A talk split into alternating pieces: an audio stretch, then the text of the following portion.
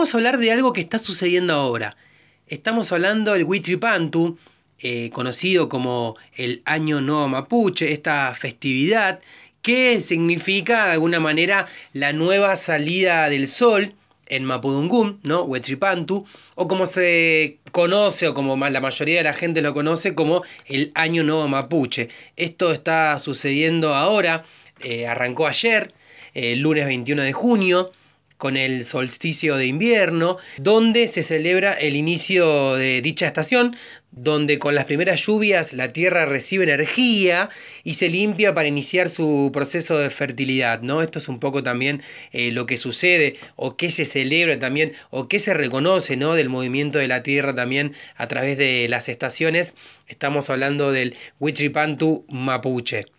Para ampliar esta información, la verdad que teníamos ganas, no hablamos hace mucho con Orlando Carriqueo, él es huerquén, vocero justamente del Parlamento Mapuche Tehuelche de Río Negro y vamos a escucharlo Orlando que la verdad que eh, siempre es muy sabio en sus palabras y muy claro y sin robar más tiempo eh, los dejamos acá desde Comunicación Random con Orlando Carriqueo que nos cuenta un poco de qué va el Huitripantu, a qué se debe esta celebración en este momento tan complicado también, ¿no?, del mundo. Mari Mari Compuche, Incheta Orlando Cariqueo Piñén, huerquén de la coordinadora del Parlamento Mapuche Tehuelche de Río Negro, para saludarlos en este Huiñotripantu que celebramos todos los pueblos originarios, sobre todo del Cono Sur, que incluye por supuesto al pueblo mapuche tehuelche que milenariamente ha hecho esta celebración donde se renueva el ciclo de la vida, donde se alargan los días, donde empieza a brotar y a crecer nuevamente la vida en un ciclo que nosotros entendemos que es circular y que a diferencia de el año del calendario gregoriano eh, esto es un ciclo que se reinicia, ¿no? Y en este marco las comunidades, las LOF,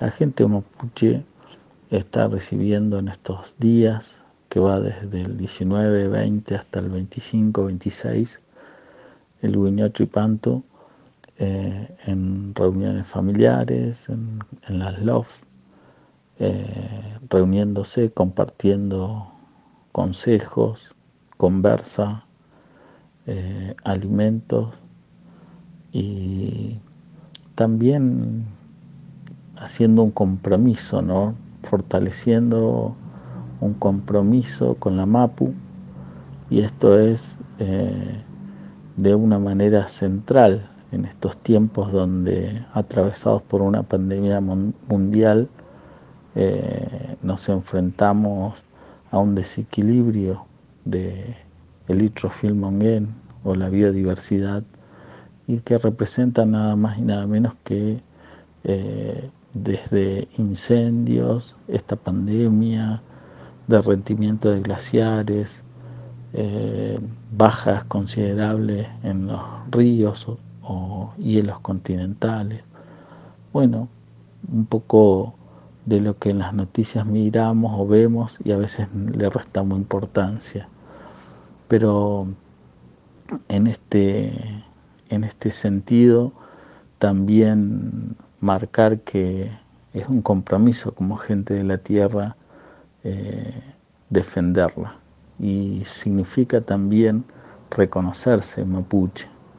Los barrios de Río Negro, de Neuquén, de Chubut, está lleno de nuestra gente, ¿no? nuestra gente mapuche tehuelche. Y en estos días también hemos eh, hecho un llamado a que en cada lugar, en cada ruca, en esa intimidad, intimidad de la familia, eh, podamos ofrendar a la Mapu eh, con buenos pensamientos, mirando al este, a la salida del sol, antes de que éste aparezca, un poco de hierba o azúcar o semillas para fortalecer el territorio, eh, para fortalecernos nosotros como Che, pero fundamentalmente para reconocernos mapuche, para que parte de esa identidad silenciada aparezca nuevamente y nos podamos reencontrar con esos relatos orales que hemos escuchado de nuestros mayores y que nos marcaban un modo, una manera de concebir este nuevo ciclo acá en la Mapu. Feicamuten, muchas gracias. Le Moria Compuche. Saludos a todas y a todos.